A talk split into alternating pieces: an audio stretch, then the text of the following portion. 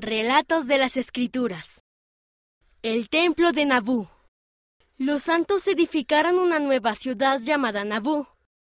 Dios les dijo que construyeran un templo allí.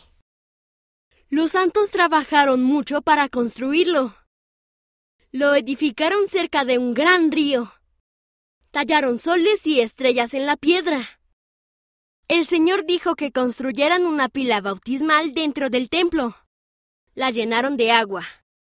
Las personas se bautizaban por sus familiares que habían muerto antes de poder bautizarse.